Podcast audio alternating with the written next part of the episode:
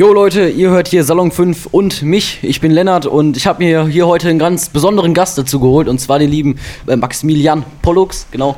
Schön hier zu sein. Ja, stell dich doch mal vor für die äh, Zuschauer, die ich nicht kenne. Ähm, mein Name ist Maximilian Pollux, ich bin 37 Jahre alt, ich komme aus dem schönen Nürnberg, aber das ist es nicht, äh, sondern ich war ein jugendlicher Intensivstraftäter, habe dann wirklich meine ganze Jugend der Kriminalität so selber gewidmet ähm, und bin mit 21 schließlich verhaftet worden und dann zu 13 Jahren verurteilt im Ganzen, von denen ich dann fast 10 abgesessen habe. Also das ist natürlich erstmal jetzt ein ganz schöner Block, ne, den, den du erlebt hast in so jungen Jahren. Fangen wir doch erstmal ganz am Anfang an, äh, am Anfang deiner kriminellen Karriere. Ähm, in deiner Jugend, so Schule, jeder geht in die Schule. Was war da so? Ist da irgendwas Besonderes aufgefallen, warum du dann diesen Weg einschlagen wolltest? Oder war das einfach Ne, also das ist schon klassisch so ein bisschen dieses Brennpunkt, aber es, ich habe es nicht so schlimm empfunden. Also ich komme jetzt nicht aus einer super armen Familie oder so, sondern es war eigentlich alles okay. Meine Mama hat mich geliebt über alles, das war auch okay. Ähm, problematisch war eher, dass ich keine Vorbilder hatte, an, mit denen ich mich so wirklich identifizieren konnte. Und dann habe ich mich an Leuten orientiert, die ich dachte halt, die, die letzten echten Männer so sind. Ich hatte so ein, so ein kaputtes Männerbild, ähm, hatte auch einen Onkel, in, der, der Gangster war und der mich so ein bisschen fasziniert hat. Und dem bin ich dann nachgefolgt. So, ne? Der hat mich schon so ein bisschen aufgenommen. Glaubst du, das ist bei vielen so der Weg von den äh, jungen Intensivtätern, dass das genau so passiert? Oder? Du, es gibt viele, viele Gründe für Kriminalität. So, warum? Die Frage ist ja, was für Motive hatte ich? Äh, da war alles dabei, von äh, kein Geld bis äh, fehlende Anerkennung, bis aber auch sowas wie, ähm, ich wollte was anderes erleben, als die anderen Leute machen. Ich wollte mich nicht an Regeln halten, ich wollte immer ein Rebell sein. Und das ist ja das Paradoxe, denn du willst eigentlich frei sein und nach deinen eigenen Regeln leben und am Ende landest du im Knast in einem Universum, das viel begrenzter ist als die Welt draußen, in dem es viel mehr Regeln gibt. Und äh, dann musst du dich dran halten. So. Und es ist total seltsam, dass du eigentlich was ganz anderes gesucht hast, als das, was du dann gefunden hast am Schluss. Wolltest du auch ähm, als Jugendlicher kriminell richtig werden? Also hattest du den Traum, so, so eine Person, die du gesehen hast, so, so möchte ich werden. Ja, du weißt nicht, wer es ist, aber so möchtest du werden. Du, ich habe spätestens mit, also natürlich, ich, die Entscheidung, die ein 12-, 13-Jähriger trifft, kann, würde ich jetzt nicht als echte Entscheidung treffen, sagen. Das ist nicht so, der hat so richtig drüber nachgedacht, sondern heute, ich, ich arbeite heute, das kann man vielleicht noch dazu sagen, ich habe einen Verein gegründet, ähm, der mit Jugendlichen arbeitet, den Sichtweisen e.V., gemeinnütziger Verein, äh, gehe in Schulen, in Wohngruppen, in Jugendhäusern, in Gefängnisse und so weiter. Und ich hatte erst vor kurzem einen ganz jungen Täter, der einen Raub gemacht hat schon, also unter 14, aber eigentlich war es ein Raub, ne? hat jemanden was weggenommen mit einer, mit einer Waffe. Und während wir reden, erzählt er mir so, ja, eigentlich ist ja so wie bei Fast and the Furious. So, mhm. er erzählt von voll dem Actionfilm, nicht mal im Gangsterfilm. Also ein 12-, 13-Jähriger hat wirklich noch nicht so richtig äh, die Entscheidungsmöglichkeiten. Aber mit 15, 16 kann ich nicht mehr sagen, dass ich da reingerutscht bin, sondern das war eine Entscheidung. So. Und da kam auch schon das Vorbild zum Beispiel Tony Montana von mhm. Scarface. Mhm. So, ich will ein Drogenbaron werden. So, ne? Natürlich auch eine vollkommen, eigentlich schon wieder was Kindliches. Aber in dem Alter wird es dann halt schon ernst, die Umsetzung. Und wie bist du dann da zu den Drogen gekommen? Ich meine, jetzt Tony Montana als, äh, als Vorbild, ne, Scarface, hammergeiler Film, ich will ja auch nicht spoilern, aber ist auf jeden Fall ein guter also, Film. Ey, Tony, man, du darfst Scarface spoilern. Der Film ist über 30 Jahre alt. Also, du darfst einen 30 Jahre alten Film darfst du spoilern. Ja, auf jeden Fall. Drogenbaron, ne? Und wenn man den so als Ziel hat, ja. so ne, viel mit Koks und so, mit viel Drogen, viele harte Drogen, wolltest du dann auch so, ja, der hat harte Drogen, die muss ich jetzt auch, da muss ich, da muss ich hingehen. Nee, es ging eher um die Gewinnspanne. Also mir war, mhm. ich hatte da, ich hatte absolut keine Moral in dem, ich hatte absolut keine Moral. So, ich, also nicht hinsichtlich, was für Drogen ich handeln will oder darf oder kann, das war mir vollkommen egal. Ähm, insofern, ich bin zuerst, ich bin recht früh nach Holland gefahren, ich bin mit 13 schon über die Grenze gefahren, habe angefangen mit Hasch zu, zu dealen, habe auch angefangen Hasch zu nehmen und dann ging das relativ schnell. Ich habe mit 15 hatte ich schon so meine erste eigene Connection gefunden. Das war auch ein Zufall. Und dann habe ich eigentlich alles verkauft, was ging und bin auch immer dorthin gereist, wo es die Sachen günstig gab. So. Und warum bist du dann nach Holland gegangen? Ich meine, jeder kennt irgendwo an irgendeinem Blog jemanden, der das tickt. Warum bist du dann direkt äh, nach Holland gefahren? Ähm, ich wurde geschickt zuallererst. Also ich wurde als Kurier missbraucht, recht früh schon, mhm. so von Älteren, aus meiner Familie auch.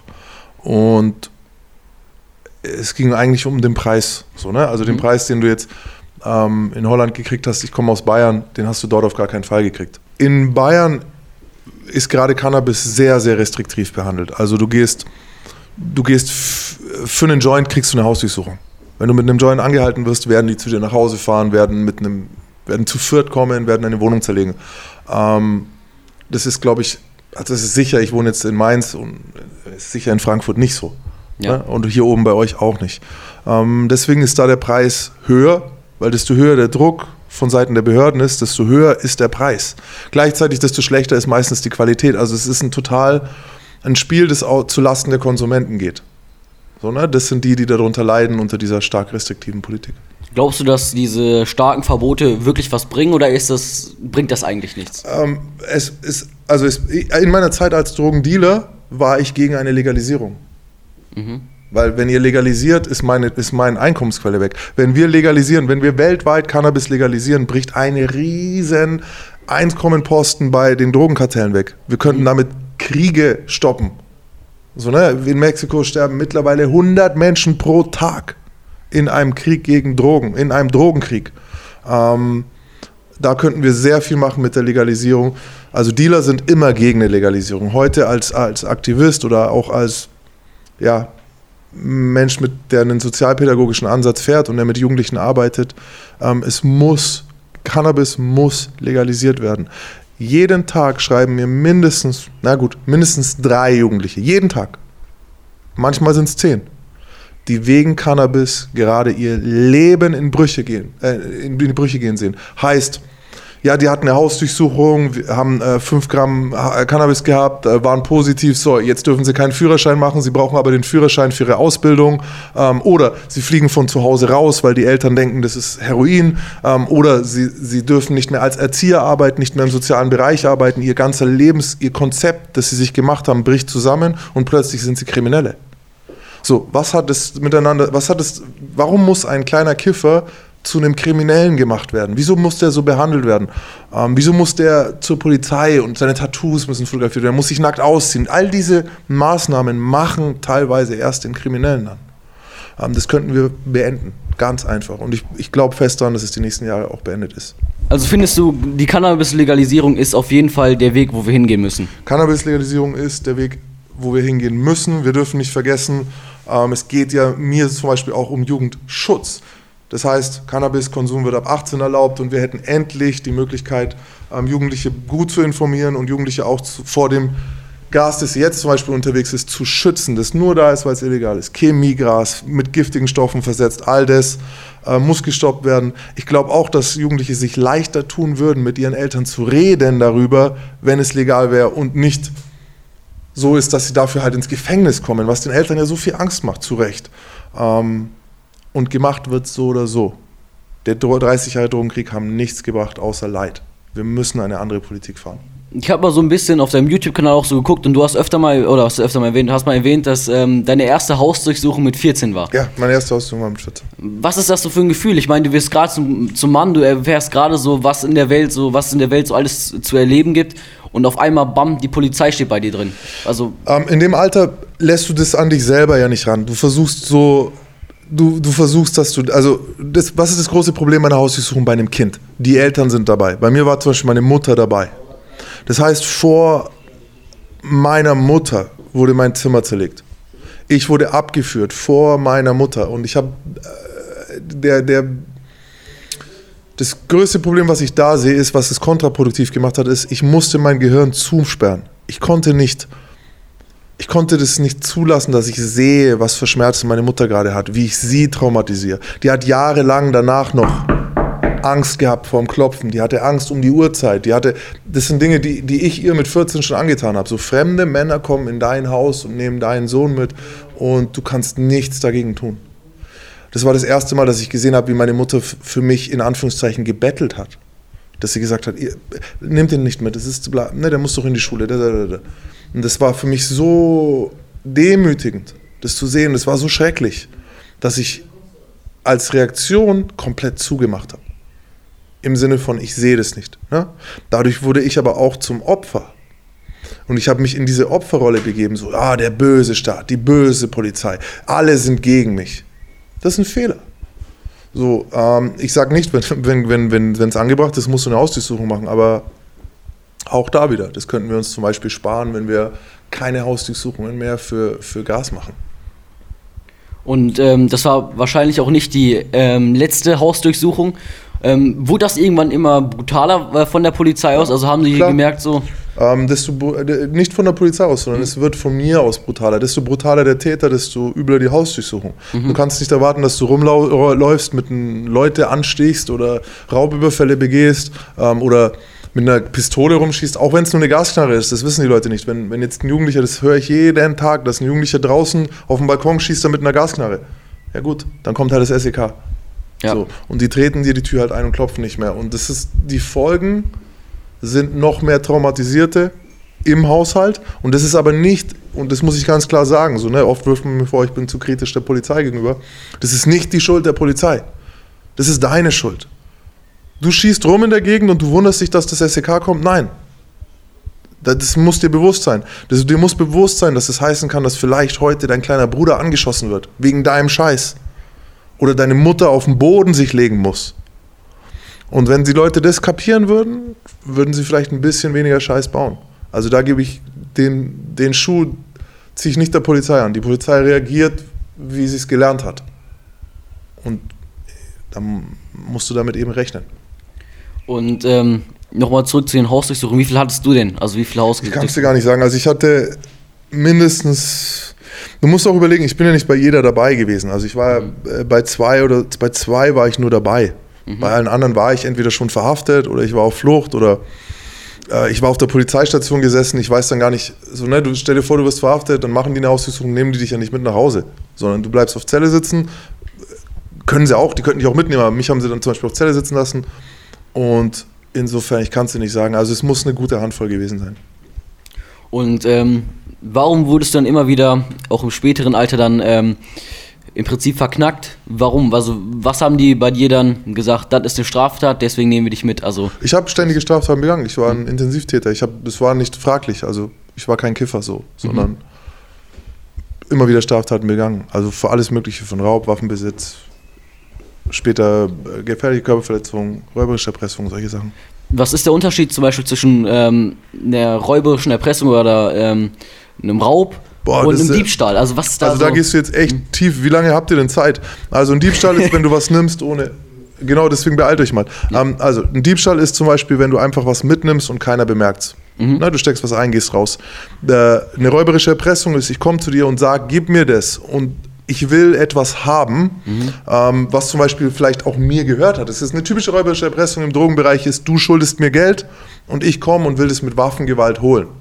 Da denken die Leute ja teilweise, das ist in Ordnung. Man denkt auf den ersten Blick, das ist ja mein Geld. Das nennt sich räuberische Erpressung. Ich setze dich unter Druck, um etwas von dir zu bekommen. Und das nächste ist Raub. Tatsächlich, ich hebe die Waffe, ich nehme dir etwas weg und sage, das gehört jetzt mir. Wenn du, das, wenn du versuchst, es zurückzunehmen, tue ich dir weh. Dann hast du einen klassischen Raub. Aber ich würde, glaube ich, sagen, einige Anwälte drehen sich jetzt äh, im, im Kreis. So. Ich, das ist meine Laien. Laien äh, Erklärung. ähm, dann jetzt nochmal weiter, also von, von Jugendalter, von wirklich Kindesalter fast. Dann ähm, bist du auf Flucht gegangen. Mhm. Ne, mit wie, viel, äh, wie, wie vielen Jahren war das? Ich bin mit 19 auf Flucht so, und bin mit 21 verhaftet worden. Und ähm, wohin bist du geflüchtet? Äh, Ich war in verschiedenen Ländern. Ich war zuerst in Tschechien, recht länger, und dann Slowakei ganz kurz, ähm, Spanien ein bisschen und dann nochmal relativ lang in Holland. So, ähm, dann Flucht hat nicht so lange geklappt, drei Jahre fast, ne? Oder kann man das als Nein, lang? nein, noch nicht mal, noch nicht mal zwei. Es ist, also meins so zwischen diese, so, ich würde sagen, alles über einem Jahr ist schon lang. Ist lang? So. Also, f- ne, es gibt Leute, die sind zehn Jahre auf Flucht und so, aber für mich war es sehr unangenehm. Ähm, das wird auch nicht besser. Ne? Das wird, für mich wurde es eigentlich. Ich habe mich nicht wohl gefühlt auf Flucht. Ich glaube, die meisten fühlen sich nicht wohl auf Flucht. Das ist auch ein Unterschied jetzt vielleicht, ob du mit 10 Millionen im Gepäck reist oder ob du halt keine Kohle hast. Oder halt, ne, selbst 20.000 Euro sind nichts, wenn dein ganzes Leben, wenn du gar nichts anderes hast, wenn du davon leben musst, so, ne, in Hotels, in Pensionen, äh, hier Bargeld, Taxifahren die ganze Zeit, du bist sofort wieder pleite. Ähm, insofern war es sehr hart für mich, ja. Und dann ähm, bist du verhaftet worden, verknackt worden für ähm, was, also für einen riesigen Verschiedene Block. Delikte, Betäubungsmittel, Waffenhandel, räuberische Erpressung, ähm, hauptsächlich BTM. Mhm. Und ähm, dann bist du, hast du wie viele Jahre nochmal bekommen? Ich habe im Ganzen 13 Jahre, einen Monat gehabt. Und dann zehn Jahre gesessen. Nicht ganz, neun Jahre, acht. Und warum hast du nicht die 13 bekommen? Also, oder was ist das? Was hat es damit auf sich, dass du. Keine Ahnung, der, der Richter legt es fest. so. Also es ist die Höchststrafe für meine Delikte sind 15. So. Und 15 war ihnen halt ein bisschen viel und 10 war ein bisschen wenig und deswegen haben sie sich auf 13 geeinigt. Ich glaube, hier im Port hätte ich 8 bekommen, ehrlich Acht? gesagt. 8, 9. Ich hätte nicht über 10 Jahre hier bekommen, aber in Bayern sind es halt 13. Und dann aus dem Knast raus und dann ähm, sitzen wir jetzt hier und auf einmal ähm, Präventionsarbeiter, wenn man so auf dein früheres Ich zurückguckst, Intensivtäter. Was ist da so, also was war der ausschlaggebende Punkt, dass du vom Intensivtäter äh, auf einmal zu den Leuten geworden bist, die den Intensivtätern helfen? Der, es gab nicht den einen Punkt so, ne? Es war ein langer Prozess. Ich habe gesehen, dass eben, du weißt du noch, erinnerst dich, was ich werden wollte. Ich hatte ein Vorbild. Und als ich dann so derjenige war, in dem Alter und in der, ne, ich saß schon fünf Jahre im Knast oder sieben Jahre, ne, also es war eher in die Richtung, mit fünf ging es langsam, also mit sieben war man dann da, so langsam. Habe ich ja gesehen, jetzt müsste ich ja der sein, dieser Pirat, der, der Freiheitskämpfer, der Rebell. Und eigentlich war ich einfach nur ein Arsch. So, ich habe gemerkt, ich bin ein total selbstsüchtiger Typ, Mann. Ich habe alle, die mich wirklich lieben, habe ich verletzt. Ähm, für etwas wie Geld oder falschen Stolz oder eben meinen eigenen Trieb, irgendwer zu sein, so, ne? Und mir wurde bewusst, dass ich das halt nicht erreichen kann. Ich kann nicht der sein, der ich sein will in dieser Welt. Habe mich dann entfernt, bin entlassen worden, habe nach mittlerweile vor fünf Jahren, das, man denkt immer, es ging schnell, aber ich, es ist fast fünf Jahre her, dass ich die ersten, den ersten Workshop in der Schule gemacht habe. Und damals noch ohne Geld, ehrenamtlich, komplett unsicher, habe danach drei Tage nicht gescheit schlafen können, weil ich ja über meine Taten geredet habe, über mich geredet habe. Ähm, dann wieder gemacht. Und jedes Mal wurde es ein bisschen einfacher. Jedes Mal davor, ich konnte nicht essen, mir wurde schlecht währenddessen, ich habe geschwitzt. So. Ähm, mittlerweile habe ich, ist schwer zu sagen, aber auf jeden Fall 500 Workshops mindestens, eher mehr, gegeben und bin halt mir sicher so. Das war meine Therapie, ein bisschen hat mir geholfen. Ähm, mit Tausenden von Jugendlichen gearbeitet in ganz Deutschland. Genau. Und es hat mir geholfen, halt auch mich zu finden. Gleichzeitig bestätigt es mich auch auf dem Weg, den ich jetzt eingeschlagen habe. So, ne? Das zu sehen, dass es funktioniert. Wir haben einen Verein, wie gesagt, ähm, habe ich den schon geplagt wahrscheinlich. Ja, und was macht ihr denn in dem Verein? Also, worum also der? Verein Sichtweisen e.V., wir haben den selbst, also ich habe den selbst gegründet mit meiner Frau zusammen, meine Frau und ich haben den gegründet. Ähm, und meine Frau ist viel, hat, kommt aus dem Be- Bereich der Jugendarbeit und wir haben halt gesehen, was schief läuft. Ich komme aus dem Bereich, dass mit mir gearbeitet wurde. Weil es so viele Sozialpädagogen, so viele Leute haben versucht, mir zu helfen. Und die haben es auch gut gemacht und gut gemeint, aber sie haben mich nicht erreicht. Und wir haben jetzt überlegt, wie können wir das nochmal ändern, wie können wir noch mehr Leute erreichen. Und um das möglich zu machen, haben wir den Verein gegründet. Das heißt, wir machen Workshops, wir geben Elternberatung zum Beispiel. Das war sehr wichtig. Das gab es damals nicht, dass Ex-Kriminelle die Eltern beraten und sagen, hey, auf das müsst ihr gucken, so könnt ihr vielleicht noch was verhindern, so, oder auch mal, hey, so schlimm ist es gar nicht. Kann auch sein, so, wenn du nicht kriminell bist und jetzt plötzlich äh, macht er das irgendwas und dann denkst du, es ist super schlimm, dabei ist es es vielleicht noch nicht. Und auf der anderen Seite überge- übersiehst du auch mal was. Deswegen Elternberatung von Kriminellen ist sehr, sehr wichtig. Ähm, was machen wir noch? Wir be- betreuen auch die Jugendlichen in Einzelarbeit natürlich so. Ne? Wir haben verschiedene Mentoren, die mit den Jugendlichen arbeiten in ganz Deutschland. So, und jetzt kommen wir auch schon zur letzten Frage. Ähm, in eurem Verein, wie, auch, wie du auch gerade schon gesagt hast, gibt es Mentoren. Also Ja. warum sind Mentoren für Jugendliche wichtig oder generell? Oh, weil sie füllen genau. Es gibt so einen Posten zwischen. Es gibt einen Posten zwischen deinen Kumpels und deiner Mom. So, ne? Wenn du jetzt ein Problem hast, sagen wir, du hast in der Schule irgendein Problem gehabt, jemand hat dich irgendwie so ein bisschen gedemütigt, was weiß ich, ähm, hat, äh, hat dir einen Schwamm auf deinen blöden Platz gelegt, keine Ahnung, du setzt dich auf den nassen Schwamm, so boom, voll der, das ist so ein 70er-Jahre-Trick, aber ihr wisst, was ich meine. Ähm, und jetzt sagst du das deiner Mom. Du sagst so, ey, ich bin wütend, ich möchte ihn verprügeln, ey, ich gehe nie wieder in die Klasse. Irgendwie so, du hast so viel Wut, du fühlst dich gedemütigt. Und das erzählst du deiner Mom, dann sagt die, was regst du dich denn jetzt so auf? So schlimm ist es doch gar nicht. Ne? Das wird schon, ja, das war jetzt blöd. Was weißt du, was, was ich alles in der Arbeit erlebe? Irgendwie solche Sprüche. Ne? Du musst weiter in die Schule, kannst doch jetzt nicht. Und jetzt erzählst du das aber deiner Peer Group, erzählst es deinen Freunden. Und wenn du deine Freunde zufällig schon so ein bisschen in die Richtung gehen, dann werden die sagen, ey, lass dir das nicht gefallen, Mann. Schlag den, räch dich, über, übertrumpf ihn dafür, was er dir angetan hat. Geh nie, oder scheiß drauf, geh nie wieder in die Schule, so, ne, bla bla. Sowas kann kommen. Und ich will dazwischen etwas geben. Jemanden, der versteht, dass die Demütigung schlimm war, der versteht, was, dass du den eigentlich schlagen willst, dir dann aber sagt, verzichte darauf. Ja, Im Gegenteil, zeig, dass du nicht so bist wie die und so weiter und von dem man das annehmen kann. Das ist ein Mentor. Ich hätte das nicht von meiner Mom annehmen können und ich hätte es nicht von meinen Freunden bekommen. Und der, der mir das hätte gegeben, der fehlt. Das versuchen wir mit den Sichtweisen zu machen. Und es klappt, weil mich schreiben jeden Tag Jugendliche an, die genau danach fragen. Wie soll ich reagieren? Ich fühle mich in die Enge gedrängt. Das ist, es ist eine Situation, mit der ich nicht klarkomme. Was kann ich tun? Und das, manchmal ist es ganz einfach so. Du musst, kein, sei kein Arschloch. okay, dann bedanke ich mich recht herzlich für das Interview. Äh, ich hoffe, euch zu Hause hat es auch gefallen. Ja. Und äh, hast du noch irgendwas Wichtiges zu sagen? Ja, wenn ihr wollt, Maximilian Pollux äh, folgt auf YouTube, schaut, schaut mal da vorbei. Der macht Channel das, ähm, informiert über Kriminalität und seid gute Menschen, wenn ihr könnt. Okay, gut. Dann ähm, auf Wiedersehen euch zu Hause, habt einen schönen Tag und äh, tschüss. Oh.